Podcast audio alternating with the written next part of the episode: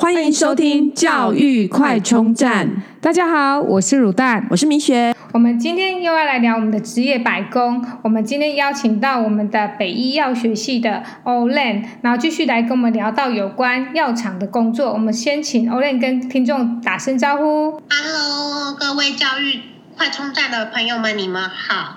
你们还没有被下上一集吓跑的话呢，今天就让我继续为你们分享关于药厂的一些。枝微末节吧。好哦，那我们就有请对，有请 Olen 来给我们介绍药学系。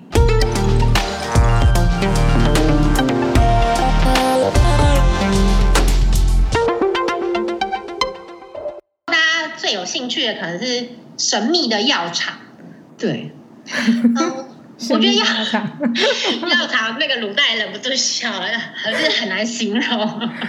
对，不好说，不好说。对，不好说。因为我曾经就是以前去在台大医院的时候看过那种，就是真的是白色巨塔，就是一个那种大批走在前面，然后后面跟一堆人，然后旁边两排站了两排穿西装笔挺或者是那个穿套装的女生，这样两排，哇，真的看到那个场面真的吓到我。是不是？你看大家，我觉得很谢谢米雪。大家传统印象是不是所谓的药厂代表就是穿短裙或是长得很帅，对不对？我要跟你们建立一个观念，就是说，请问今天如果假设是房仲业者长得很帅哦，或是很正，就是露奶这样子，然后跟你说这个房子我看过了，绝对没问题，你就直接签签约吧。你会签吗？应该一般人不会，因为就是这个所谓的销售人员穿着或是长相而来签约吧。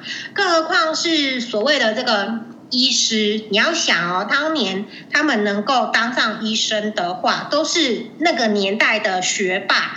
就是最聪明顶尖的那一群人，但有可能是因为一直读书，一直读书，根本就没有在 啊从事什么男女之间的沟通，所以呢，一进到开始工作的时候，看到一群哇，然后整个人就看就是不一样了，晕船了，晕船了。对，他忘记吃那个止晕药，所以他就晕了。对，不会，不要担心他们。其实药厂啊，只 要说你一开始选择的职称。会跟你所做的工作内容会有非常大的落差。那像我们刚刚提到是大家最常、最容易看到的，就是所谓的医药专员，就是所谓呃老一辈人就是说哦，Propa，就是这这种这种工作这样。那或者是说，假设我们其实也另外还有比较初阶入门的是 ERA 临床试验专员，对，或者是说如果你有药学系背景，其实你是可以进药物法规的部门。就是我们所谓 RA 的部门等等，还有品管。那像刚刚回复明雪的那个概念啊，的确，医生不会因为业务今天穿的多正，或者是多辣，或者是多漂都多帅，而决定要不要用他们家的药品。主要医疗其实是牵涉到人命的一种工作嘛，而且医生在当医生之前，穿上白色药。白色医师袍之前，他们是有宣誓医师宣言的，对对，所以就是就算好，就算他真的晕船了，他应该也不会做不理性的、不理性的选择啦，等等是这样。所以那到底 Propa 都在做什么？应该啊，我们主要其实在早期，这个现在那时候科技还没有这么发达的时候，像是有一些国外的医学会，那有一些最新的 guideline，就是当 guideline 就是当年的医疗治。医疗指引，医疗治疗指引，对，那发表了，或者是说有一些新的 report 或是使用方式的时候，可以透过总公司把消息先 pass 给我们，那我们再传递去给医生，对，然后还有一些就是专业期刊的部分啊等等，我们也可以跟医生做交流。那另外一个就是可能。会比较常见的就是说，其他医院的医师如果有一些新的 off-label use，所谓的 off-label use 就是没有被列在治疗干扰里面，没有在啊，就是药品它会通常会有一定的适应症，没有被列在适应症里面，但是医师根据他的药理机转认为它可能对某些特定疾病有用的时候，嗯，跟病人达成共识后，私底下进行的药物，呃，就是治疗治疗方式，对对，治疗行为的时候，这就这就是所谓的 off-label use。那如果有一些这样子的 case 经验啊，也可以透过我们就是药厂代表在自己 team meeting 的时候互相讨论。那把这些讯息再带回去给自己市场上的医师，这些那当然我必须也必须诚实的说，的确，因为我们还是会有一些呃所谓的商业行为，这因为毕竟台湾的现在呃医疗是走所谓的健保总额制度。而且我们有一个很畸形的健保销价的文化，就是大家不说可能不知道，就是每年其实健保是一直在砍药品价格的。这里就是不得不抱怨，你们要想想看，你们的糖果一颗都现在日本或韩国进来的糖果一颗都一百多块，你在吃的普拿藤或阿司匹林一颗都不到十块钱，这就是嗯很奇怪的一个。就是大家对呃所谓的药价黑洞，可能因为早年一直有人以这个部分做文章，导致民众有一些呃奇怪的想法等等。对，嗯，对啊，本来经营就是要获利嘛，那本来就是要保维持一定的利润，才能让这个企业持续的发展。是啊，所以可能会有一些人会有一些观念上的扭曲，所以我们不得不还是会有一些商业行为的部分啊。那只是说，我们跟其他产业的业务代表还是有所不同。那就像我刚刚举的，不管是车子卖车子的啊，或是卖房子啊，我们跟他们还是会略有不一样的部分。那如果现在听众啊，你们以后的小朋友想要挑战这个职位的话，我觉得，嗯，你应该可能要具备一些所谓耐受挫折的能力，或者说，你必须要不畏艰难、使命必达的一种个性。嗯，嗯，因为哦，还还有一个还蛮重要，就是说，其实医院的医生他们非常的忙碌，所以你要讲非常的机车，机车也是有的，没有啦，这个这个不好说，不好说，是你跟他不熟，不是他机车。对，就像你对陌生人的时候，你的嘴脸也不会特别好看啊，对不对？路上有人拿那个要卖口香糖给你，你是不是也说不要？对，因为医生很忙，所以呢，你可能要有什啊三十秒简报的能力，电梯简报的能力。我觉得这是一个，嗯，其实当然药厂我会帮你做一些培训课程啦，但就是说。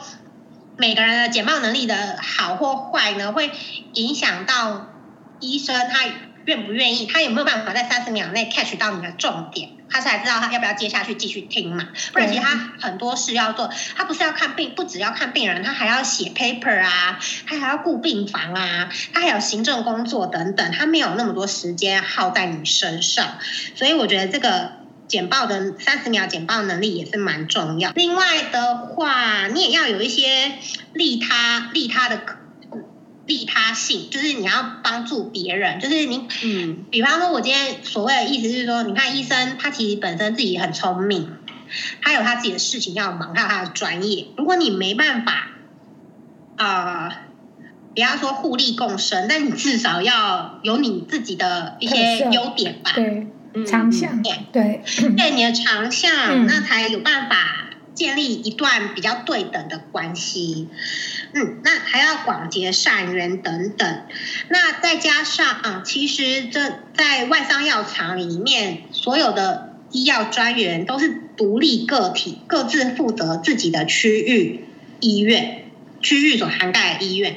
所以，其实换句话说，你会觉得自己的时间和资源好像很弹性，可是其实你是你就是一个小老板，你必须把你的八个小每一天的八个小时，举例你有六家医院，那你有呃三十五个医生要照顾，举例，嗯哼，那你要怎么把你的时间分配在这些人身上？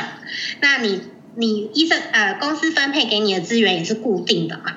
那你要怎么利用这些有限的资源？那照顾到的全部三十五个的医生，这些都是你要慢慢去磨练的一些技能。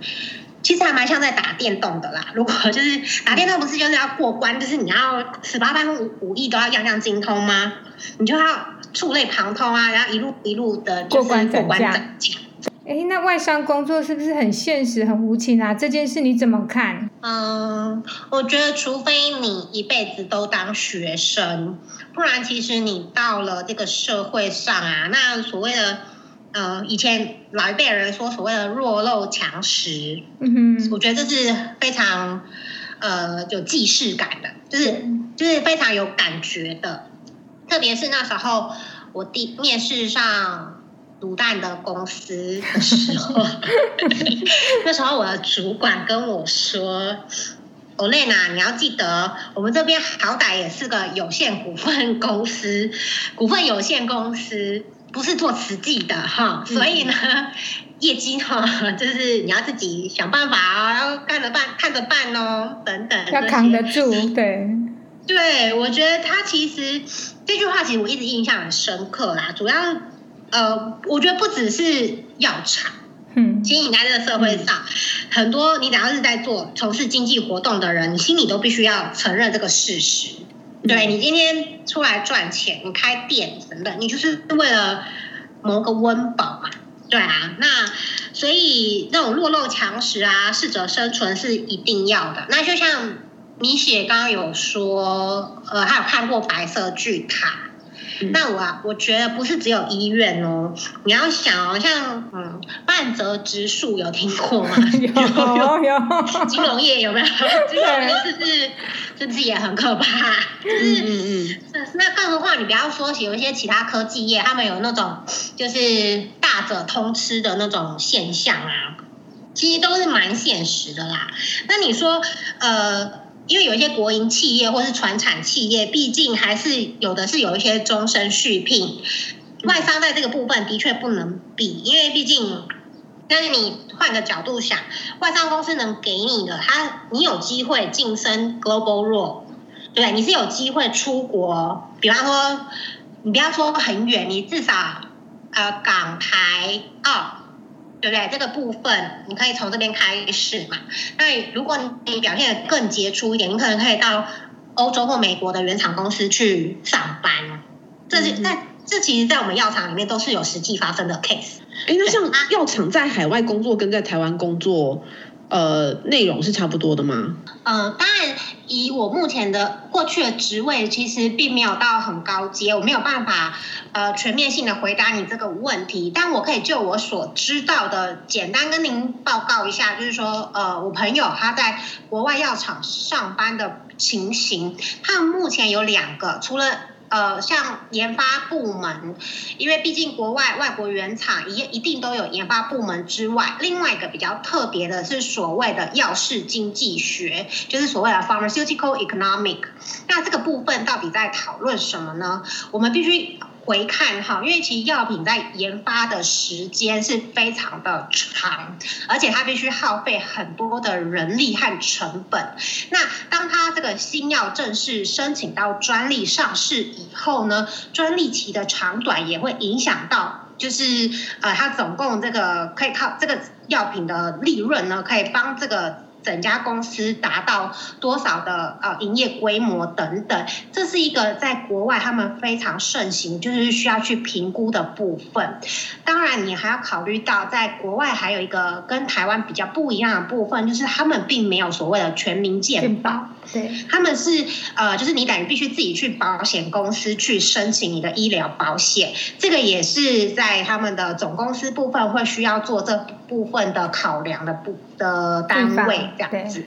第二个，我就我所知的话，是还有一个 business development，就是所谓的 BD 的部分。其实这在其他商业公司也非常的常见。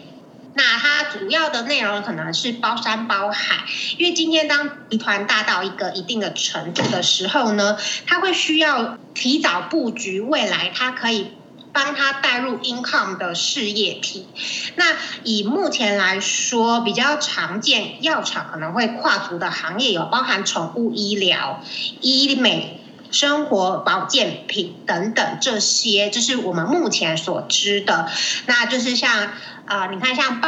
拜尔啊，或者是呃所谓的赛诺菲啊，或者是还有雅培，这就是我刚刚提到的，他们可能都已经在这这些部位已经做了一些布局，甚至将来还有更多我们目前不知道的，他们的事业体也有也都会在做评估。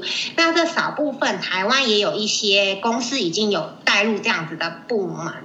那我相信，呃，如果当你阶层再往更上面来去跨足的话，一定还有更多是呃在台湾不一定会有的单位或者是职称这样。对。那或者是如果你提到你觉得药厂比较呃现实无情，就是说哦业绩一直永远要往上调，每年要成长五趴，那你觉得这部分压力很大的话，呃，要不然你反。反问自己一个问题好了，你觉得为什么股票你就觉得它一定要每天涨不准跌？对呀、啊，对、嗯、对。如果你今天都希望你的股票可以每只涨不跌的话，外商公司啊，不要说外商公司，就是所有的公司老板们，是不是也希望他的业绩能够一直不断的成长呢？对，嗯嗯嗯嗯，对啊。所以我觉得现实无情，这个真的不是。只有在在我们这边才有。那你觉得，就是说外商啊，跟本土的，就是呃药厂的工作，会不会有不太一样的地方？我觉得行销跟业务这个部分应该是差不多的，主要会落差比较大的是外商药厂几乎不会在台湾设立研发部门，因为台湾其实在整个 global 来说，它占比非太小了，几乎看不到。但是呢，嗯嗯台湾厂厂商就会愿意琢磨在这一块研发新药啊等等。另外还有一个蛮特别，就是你也可以，我刚刚有提到，就所谓的制成的部分，就是你可以做制剂，那你可能做到厂长。就是包含一些就是设备仪器器材的运作啊等等，这些也是台湾药厂一些比较特有的工作职缺。嗯、那当然还有，哎，我刚刚说研发，那我们刚刚一直没有提到所谓的。medical，我们还有 medical 部门，所谓的 medical 就是学术专业，那他就是帮忙分解释 paper 啊，或者是说古代有没有要补充？自己在药厂工作的时候，主要是负责医学中心，所以其实常常也会跟 medical 部门的人接触哦。那 medical 部门的工作主要的是做新药上市前的准备啊，和已经上市的药物在医学上的策略上去协助。Marketing 或是 sales 哦，然后最主要还有一些临床试验的部分呢。台湾做一些临床试验的时候，也需要 medical 部门去帮忙协助去做一些呃跟医生的沟通。其实说实话，今天同样药理机转的药品，并不是只有你们一家。那当你跟 competitor 之间的差异，你没有办法详细的叙述给医生听的时候，或甚至是当今天有新药出来。这个新药啊，它在这个新药，它可能在所谓的 study 里面，它的受试者。对，他的受治者到底是什么样子的背景？医生可能必须要先了解，他才知道他有没有办法去应用在他现在手上这个病人的时候。对，有时候说实话，医药专员就是所谓的业务代表，他没有办法看到这么仔细的内容的时候，就必须请求我们的 medical 帮忙做支援。对，所以呢，如果你是念药学系，甚至呃，通常都要念到研究所以上的学历，你是可以直接做这个去应征 medical 的部分。的工作，那我们刚刚有提到所谓的法规，就是所有的新药啊，在上市后呢，在到台湾你也要申请健保合可的适应症，还有健保价等等，这就是我们法规部门在做的事，还有新药送审等等。那你呃，米雪刚刚提到所谓的。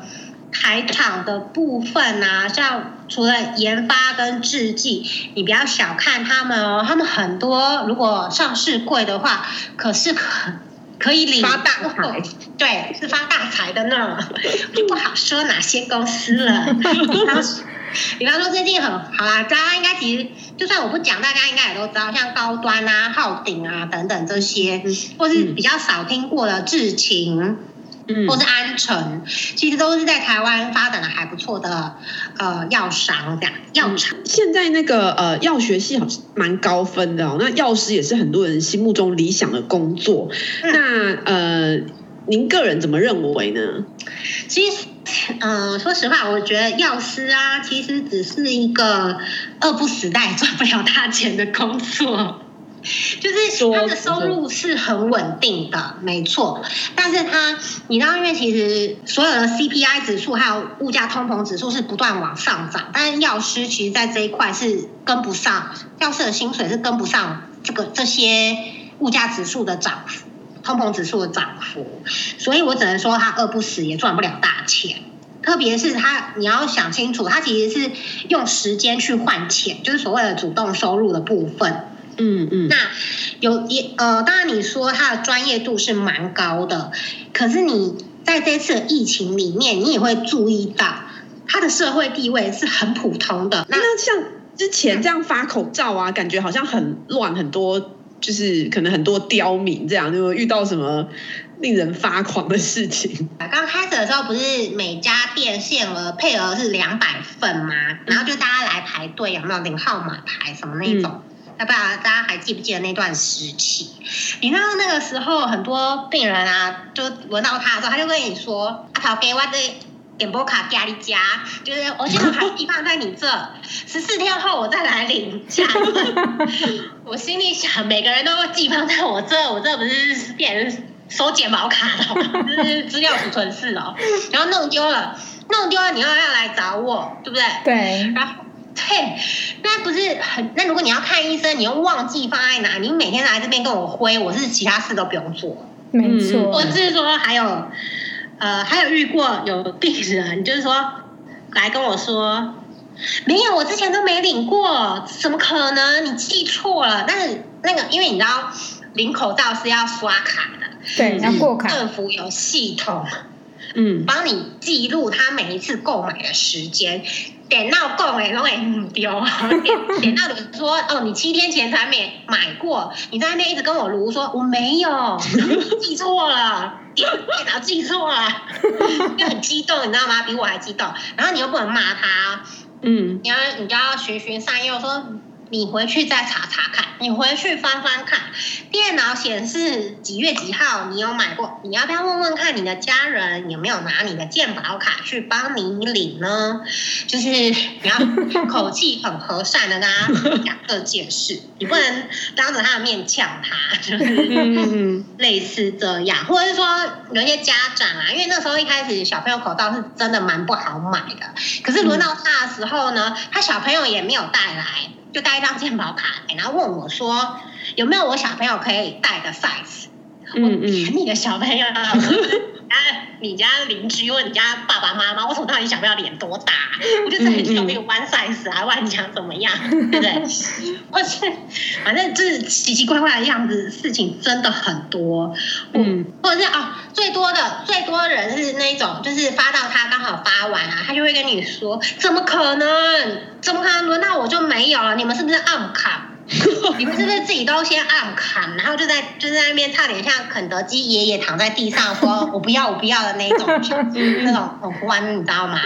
真的，爸爸穷，爸爸穷。天哪，真的是哇！光领一个口罩就像一场大灾难哦。是，我觉得我觉得非常时期，每个人都有自己的困难，没错。可是。你也不要这样子为难我们吧，我们已经够忙了。就是，而且我们其实，虽然，我们也是帮你做服务。其实我们并没有从中赚钱，因为其实那个定价是政府定的。嗯，我们还要而且花额外，你们要分分口罩，对不对？嗯，对，很辛苦。对啊。嗯嗯，那对于将来如果想要从事药学系相关工作的学生，你有没有什么样建议？要培养什么样的技能呢？对，那比较通用的技能应该是第一个，你英文不能太差，因为毕竟考试都是有原文，嗯，国考也是原文，药的名字也全部都是原文，药名字很长吧，对不对？应该很难记吧？还蛮难记的，比冰箱的英文字母更多。对，比方说 Pseudoephedrine 就是一个治鼻塞的药。嗯，我光我想要 Pseudoephedrine，B S Y，E P H，反正就是大概十五，有可能是十五个字母以上。嗯，所以你英文也不能太差。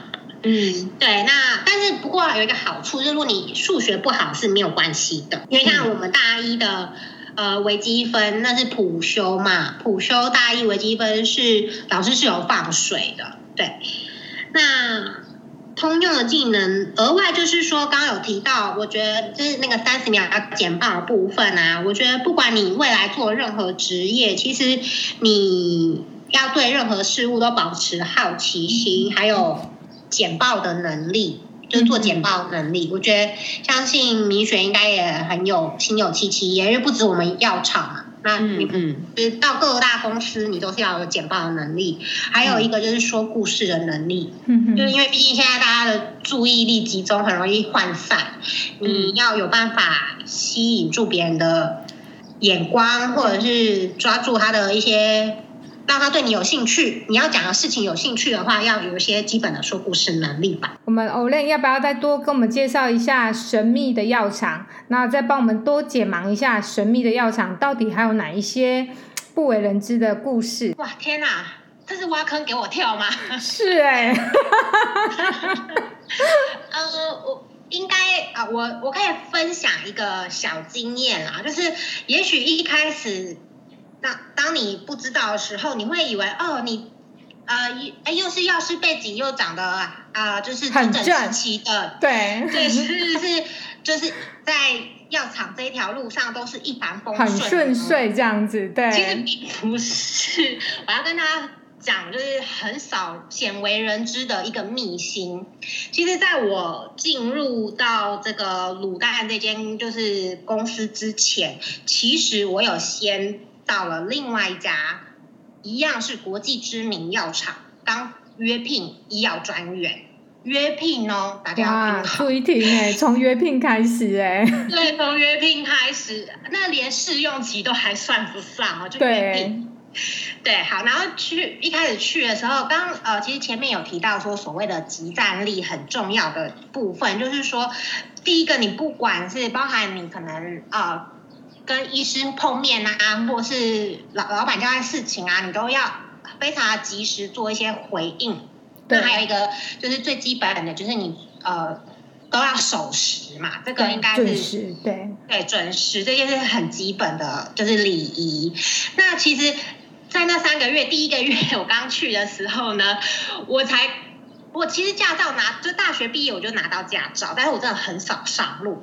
但是当你一旦成为医药专员的时候，你要去 cover 你的区域，你不得不就是开着车，就是在大街小巷里面钻。对，那一天就是要进公司开 team meeting 那个时候，我就是一路赶赶赶啊，赶到了红绿灯的时候，突然发现啊，公司就在右手边呢。然后就是想说啊，好，那我要就是已经时间已经快来不及了，因为就是九点要准时，我就绿灯一亮，三七二十一，不管了，冲！就就我其实我有我有眼观四面，耳听八方八方其实。不过呢，就在我打半个方向盘的刹那，我右边的公车呢就是这样子，呃，完全不顾，就是如四如入四下无人之境这样子就往前冲。那一瞬间，我就听到我的前右轮的叶子板这样子被，叮，就整个被就是摩擦。对，被公车的后屁股整个擦擦撞而过，而他他就这样子一路就是继续往前，我按他喇叭他都不理我，哎，哇！你知道那个当下我真的是。心情真的是五味杂陈，你知道那台车了，你知道那台车还是我贷款买来的，然后就是我也不敢，那当下我也不敢，就是停下来，就是要做笔录什么之类的，还要等警察来，因为一定会迟到啊。等警察来，我搞不好会都开完了，我只好就是哦，一就带着这个受伤的车这样转进停车场，然后进去开会。一进办公室的时候也。果不其然，其实已经有迟到了，就是五到八分钟左右。办公室里没有一个人会问你为什么迟到，于是你就默默的，就是带着自己的笔电，有没有赶快坐到自己的位置上，把这资料都准备好。就是那我想要表达意思是说，你需要具备很多能力，就是让你能够在机会来临的时候呢，就马上派上用场。对，没错。你就是要要边学边做，做中学，嗯、学中做这样子。那而且更有趣的是，那三个月应征我进去的老板呢，在第二个月，就是因为那是十到十二月份，他在十一月的时候居然转掉了产品经理，嗯、我们的呃，就是等于地区经经理就空缺了一个多月。那其实我是完全没有经验的人，就是药厂的第四季就对了，通常外商的第四季。谢谢补，谢谢卤蛋的补充，那 刚好是药厂的第四季。对，那所以十一月份的时候，我是没有老板可以带领我说，哎，教导我说，哎，到底身为一个医药专员，你到底。要每一天时间要做些什么事，要安排些什么事，或者是什么一些小美感要特别注意，就没有人手把手的带领我。嗯嗯。好，那这时候呢，就是在这个时候就发生了一件，就是也是蛮难忘的事情。那时候刚好有一间中小型医院，突然就是我的报表呢，就在某一天早上十点多打开来的时候呢，就。出现了负十和 minus 退货。Minus 对，这是非常可怕，很可怕。对业务而言，价跌十趴，对。对对，对他那个是直接 minus 十和，那就是那老板就是就是等于地区经理的老板，他就因为我们那时候没有地区经理嘛，地区经理的老板就请我去那家中小医院了解这个状况。那我就去啦。那那个那个药库的同事，呃，就是药师们呢，也是一头雾水啊。他就说：“嗯，这个药，这个药我们半年前就被 DC 啦。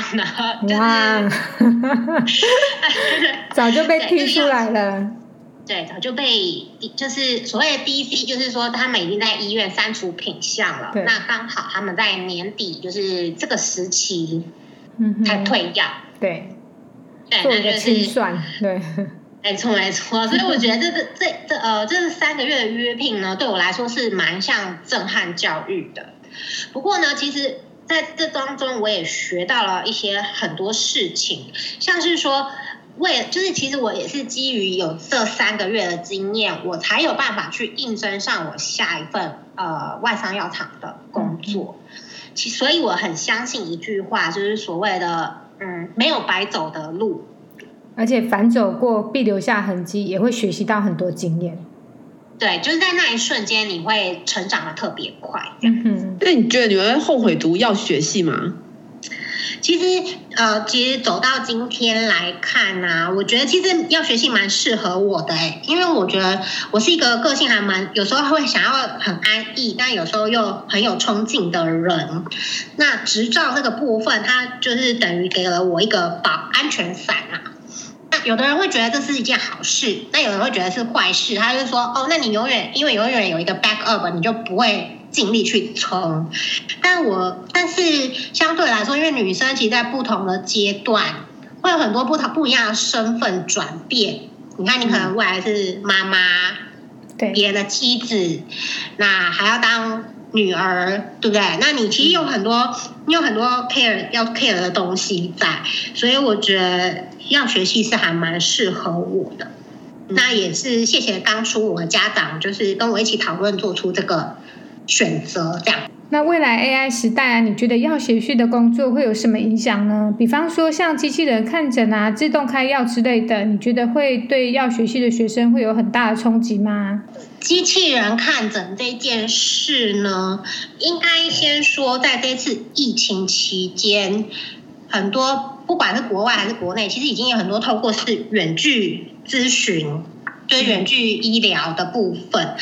那如果有在注意商业活动的人，会就发现去年有一只 Teladoc 股票很红，米雪应该大概知道，他就是在专专门做，刚刚我们提到的，就是它是呃线上数位诊断的部分，或是说呃对药学系的话，那哦如果跟药学系更相关一点的，就是像亚马逊。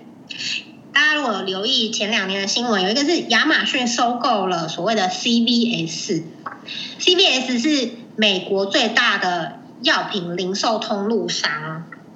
那他买买下来以后呢，他们已经可以在法规允许的情况下，就是做线上咨询购买，有一部分的指指示药。所谓的指示药就是非处方药，就是如果大家没办法，对，就是不是处方药的部分，其实是已经可以线上直接购买了。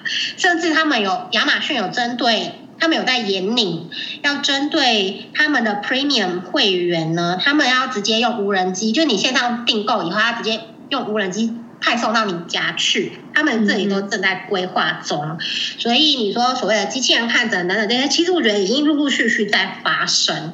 嗯哼，那我觉得并没有不好。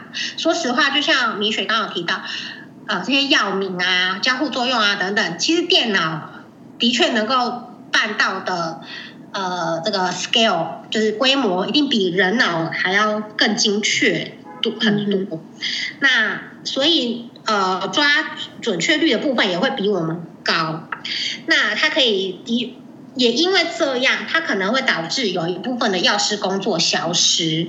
可是其实我觉得不用太担心，它会，它目前机器人能取代部分，一定也都是劳力密集的，就是不太需要思考的，或者是像所谓我刚我们刚提到的就是这些些被寄送的记忆的部分啊，它可能是直接用设。电脑程式帮你 block 住啊，或者是等等，这些是比较呃高级女工的部分嘛。所谓高级女工，你在医院门诊药局有没有一格一格的，啊，大家就这样把每一份药这样配出去，它可能可以取代的是这个部分装袋的事情。但是呢，毕竟医疗还是一个牵涉到人的工作，每个人状况不太一样，所以有可能会发生不一样的。我们所谓的病理反应，就比方说你吃这个药，有的人会流鼻涕、会过敏、会起疹子，嗯、但有的人就不会。嗯、这个部分就是电脑没办法去做判别，或大数据没办法去回答的部分。那这个部分我们就可以透过我们自己的专业来去提供我们的专长。嗯、这是医院哦，但这是更何况你要想社区药局这种，像刚刚那些这么多。vli coco 就是突发状况啊，它是一个很草根性的工作，这个应该是暂时机器人还没有办法呃深入的部分。嗯，那如果是药厂代表的话呢？在这个部分可能我们要问一下卤蛋，因为他把代就是他可能比较清楚。我我是觉得药厂的代表的话，就是他在那个远距的会议，他可以取代，因为我们以前不是传统都是会，就是可能到哪里度假胜地去开会，那现在因为就是远距已经越来越越流行，然后甚至越越来越方便，所以而且就像你讲的很及时，像国外发表一些就是治疗指引的时候，同步其实客户就是可以直接线上看的，所以我们的工作的重要性可能就会没有那么强，但是在人与人的这一块，我觉得可能就是，呃，亚洲人吧，还是蛮吃那种见面三分情，所以，嗯，对啊，对，所以这一块我觉得应该就是时间拉长之后才会慢慢的被取代，不然短时间内可能还是会有存在人情的这个部分还是会存在，对，但是有一些工具的使用，我觉得科技工具的使用是真的是已经都在发生，就像你刚刚讲的。呃，机器人投药啊，或是一些就是这些运用，是真的是我们现在已经慢慢都在看到了，甚至就是像以前有像投贩卖机卖药品，一些就是非处方签分装机，对对，所以这些都是在国外可以看到，因为毕竟他们幅员太大，那在他们的运用上是更明确，嗯嗯，所以真的是在药学的运用比其他的产业会更广。对，今天很开心听了 Olen 的药学系的分享，听起来真是包山包海耶，非常的丰富。那我们今天非常谢谢 Olen，谢谢 Olen。如果你喜欢我们的节目，记得订阅并持续收听我们的节目，也欢迎大家到我们的粉丝专业留言与分享哦。教育快充站，下次再见喽，拜拜。